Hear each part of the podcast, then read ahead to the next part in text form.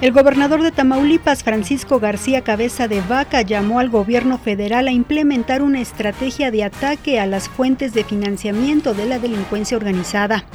Elementos del ejército fueron agredidos al atender una llamada de emergencia sobre una toma clandestina en el poblado de Palmarito, en Puebla. Dos militares murieron y uno más resultó herido.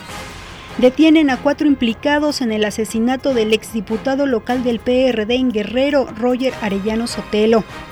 El esposo de la reina Isabel II de Inglaterra, Felipe Duque de Edimburgo, abandonará sus compromisos públicos a partir del próximo otoño. Hasta aquí la información, le saluda Claudia Franquis Muñoz.